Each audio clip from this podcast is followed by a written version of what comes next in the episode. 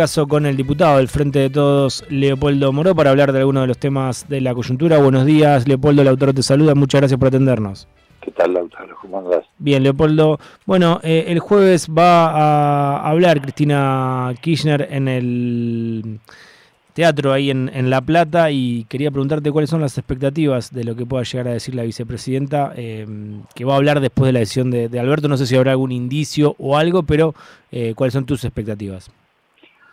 Sí, vos decís que va a hablar en el Teatro Argentino de La Plata. Exactamente. Exactamente, el este, jueves.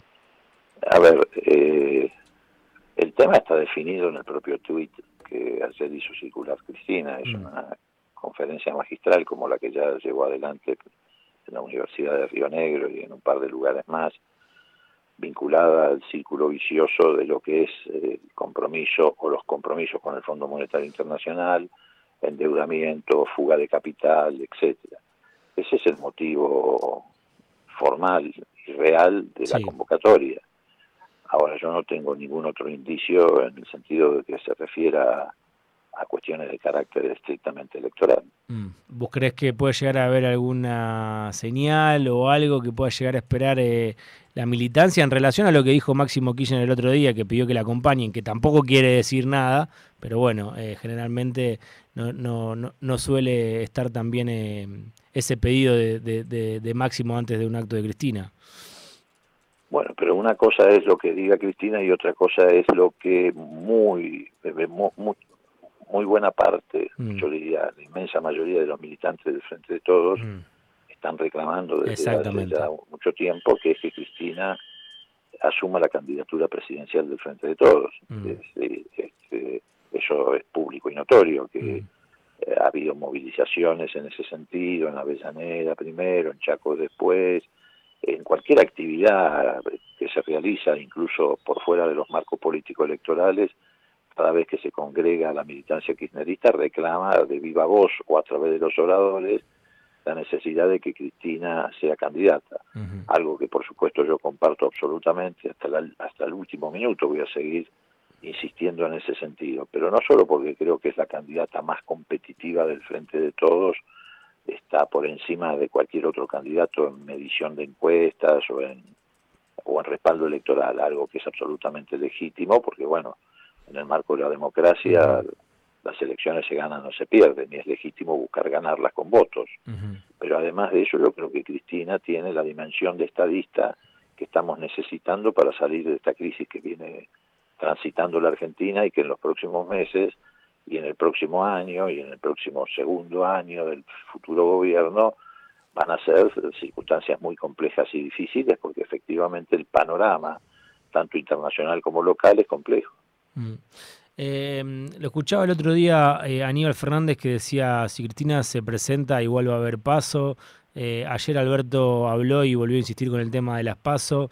Eh, ¿A vos te parece posible, en caso de que Cristina decida ser candidata, que haya unas paso? En primer lugar, creo que la discusión no es si hay paso o no hay paso. La discusión es, en primer lugar, cómo se afronta este momento difícil que está atravesando el país y sobre todo desde la gestión. A mí me parece muy bien que Alberto Fernández, Aníbal Fernández se vuelquen al 100% a la gestión, porque tienen en este momento en sus manos la responsabilidad de la gestión.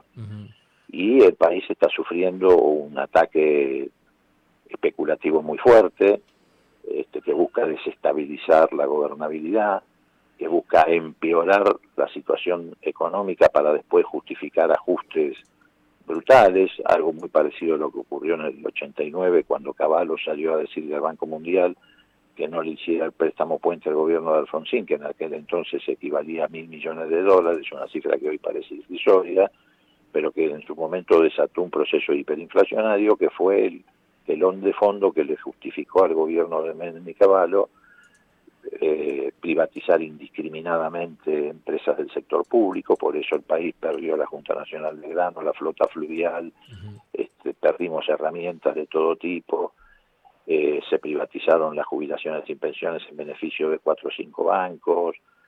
Bueno, digo, hoy estamos en un escenario muy parecido. Hay una fuerte presión devaluatoria, una fuerte un fuerte intento desestabilizador. Me parece que Fernández y Fernández tienen que dedicarse reitero porque es la responsabilidad que tienen entre manos hoy, como tantas otras que tienen otros funcionarios de gobierno, de afrontar esa situación. El tema de las pasos sí o las pasos no no es el tema central hoy de la Argentina, esto mm. sin lugar a dudas.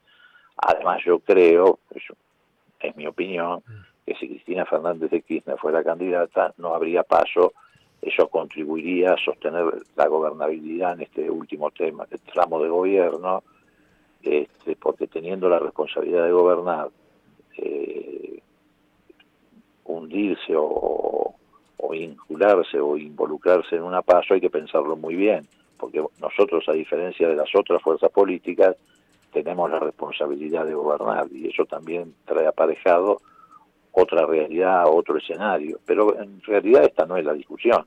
Mm. La discusión es como por un lado el gobierno cumple con su obligación y por el otro lado el frente de todos busca la mejor opción electoral. Yo creo desde ya que la mejor opción electoral es Cristina Kirchner, pero no lo creo solamente porque representa el frente de todos, sino porque cuando andas por la calle y hay gente que te dice, para tu propia sorpresa, no, bueno, si no es Cristina yo lo voto a mi ley. Te queda mm. frío porque decís que tiene que ver Cristina con mi ley, cuál es el parecido. Y en realidad tiene una explicación.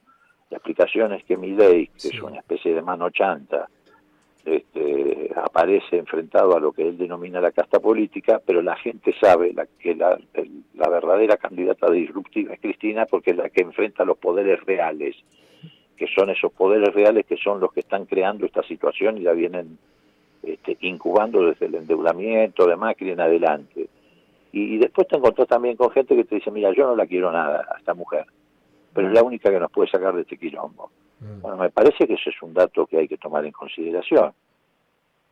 Eh, Leopoldo, y sabes que esto lo contaba ayer el Pitu Salvatierra en Duro de Omar, que hay mucha gente que dice que va a votar a Milei en, en, algunos barrios, pero que si se presenta a Cristina no tiene dudas de que votan a Cristina. Bueno, lo que te acabo de decir. Sí, sí, sí, pero vos, vos, ¿por qué crees que puede que, pasa eso? Porque es la verdadera candidata disruptiva. Mm. A ver, Milei es una herramienta que hoy le sirve a, algunos grupos económicos para tirar a todos los candidatos hacia la derecha, sobre mm. todo a los de Juntos por el Cambio, que no les cuesta mucho irse hacia la derecha. Mm. Y mi ley sirve para eso. Mm. Sirve para eso. Cristina sirve para exactamente lo contrario. Y el pueblo tiene la, percepción, la, la, certeza, incluso por la propia persecución que se le ha hecho a Cristina, de que Cristina realmente es la que sí es disruptiva, porque enfrenta los poderes reales, que es lo que no hace Milei. Cristina enfrenta los poderes de los grupos económicos concentrados formadores de precios, Cristina enfrenta las exigencias del Fondo Monetario Internacional, Cristina eh, eh, enfrenta la mafia judicial. Entonces, la verdadera candidata disruptiva es Cristina, por eso han tratado de impedir su candidatura con esa sentencia arbitraria que pretendió inhabilitarla como candidata. Cristina las veces que habló dijo que no iba a ser candidata, después aclaró que eh, no es candidata porque justamente no, se haya, no es porque se bajó ella, sino porque eh, la, bajan las causas judiciales o la decisión de, la justicia. ¿Qué te mantiene optimista a la hora de pensar de que Cristina puede llegar a ser candidata, eh, teniendo en cuenta que vos recién decías yo trabajo para eso, yo quiero que eso suceda? En primer lugar, la convicción de que es la solución que tenemos los argentinos, porque además hay que reconstruir el pacto democrático, ha demostrado una enorme capacidad de diálogo y educación para hacerlo, lo viene planteando hace mucho tiempo, también vino planteando y adelantando lo que iba a suceder en Argentina cuando hace ya dos años atrás, por eso a veces cuando algunos dicen, algunos comentaristas dicen, bueno, pero Cristina habla del pasado, no, Cristina es la única que habla del futuro, hace dos años dijo, vamos a crecer, pero no quiero que el crecimiento se lo lleven cuatro o cinco vivos, que es lo que está ocurriendo. Crecimos, pero el crecimiento se lo están llevando cuatro o cinco vivos. Cristina hace dos o tres años atrás dijo, hay que empezar a discutir el régimen bimonetario en Argentina. Bueno, se juntó con Melconian, ella tiene una capacidad de diálogo que no tiene otro dirigente político, que se asustan cuando Clarín los reta porque van a dialogar con Cristina, o que se asustan porque los empresarios de Yao Yao dicen, no, con Cristina nada y este es uno de los grandes problemas, pero no es Cristina el obstáculo, al contrario, es la que hace años viene mirando la Argentina desde ese lugar. Dice, muchachos, hay que ver qué, vamos a hacer con la deuda externa. Ningún candidato te habla de deuda externa, ninguno. Como si no existiera el problema, y es el principal problema de la Argentina, porque tenemos el país más endeudado de la Tierra en el peor momento de la Tierra, que es lo que nos dejó Macri. Entonces yo creo que las circunstancias están variando como para que Cristina, no digo que cambie de opinión respecto a lo que ha dicho en, su momento, pero como para que tome en cuenta esta nueva situación. Revea la situación, porque yo creo que de acá a una decisión de Cristina, imaginemos que positiva en cuanto a que decida ser candidata, eh, no creo que haya mucho movimiento en, en lo judicial. O sea, tendría que rever su situación. No, yo creo además que más allá de, lo judicial puede pasar cualquier cosa porque esta gente, digo, ya no tiene límites de mm. ninguna naturaleza, actúa con una desfachatez, una vergüenza absoluta, totalmente desapegados del derecho vigente, incluso se acusan hasta entre ellos de lo que están haciendo.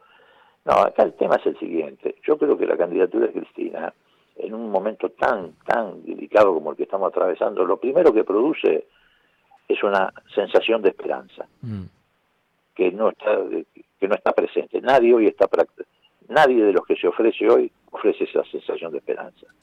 Y eso le da gobernabilidad al gobierno, valga la redundancia, en esta última etapa de su gestión, genera una agenda de discusión real, distinta sobre los problemas reales que hay que discutir, nos saca del escenario de la superficialidad y además genera condiciones para que efectivamente el, próximo gobierno aborde los problemas estructurales que no se quieren abordar y que son los que han creado toda esta situación que estamos atravesando.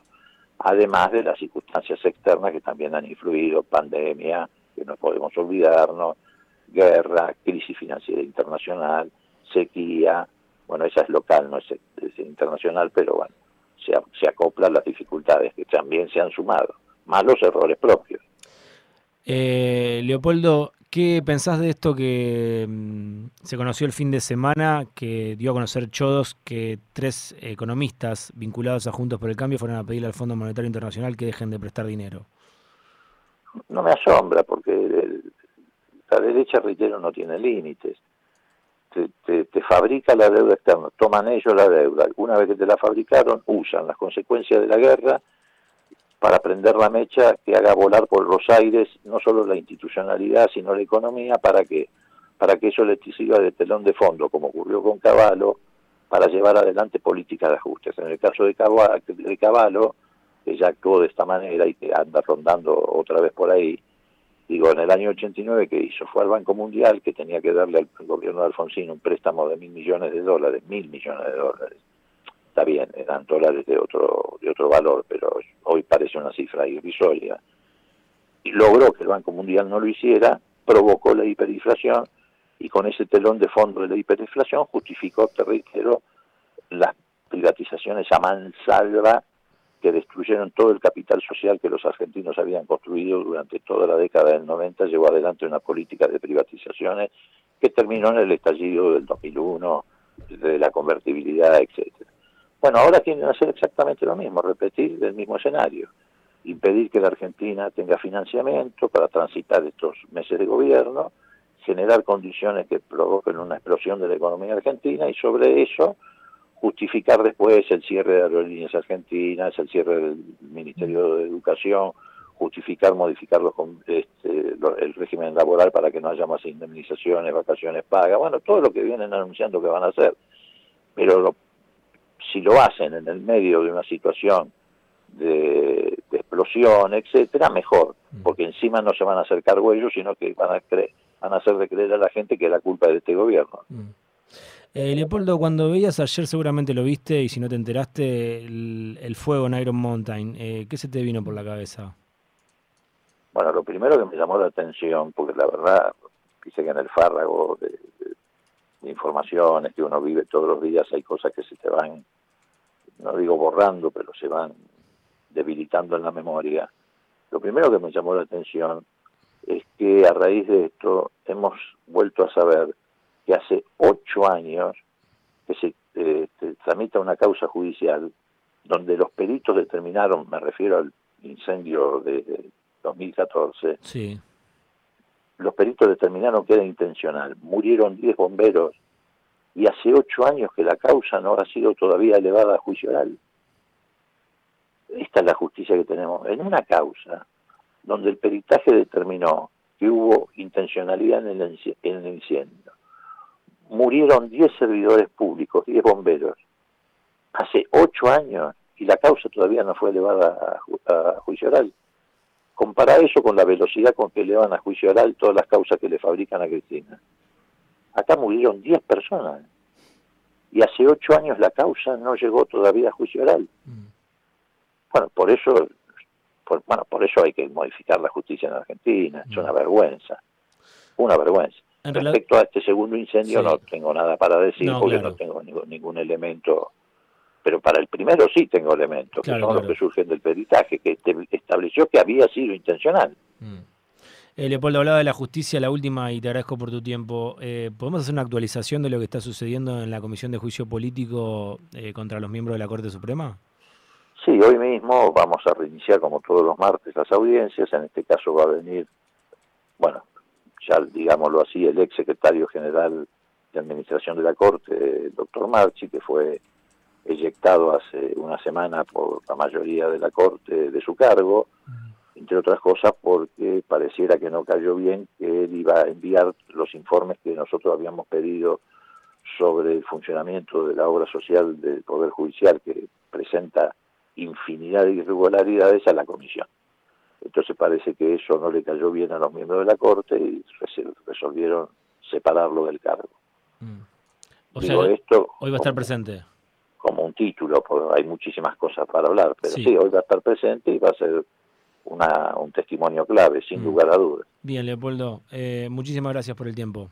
Gracias a ustedes. Abrazo grande. Leopoldo Moró, eh, diputado del Frente de Todos, pasó por Rock and Roll.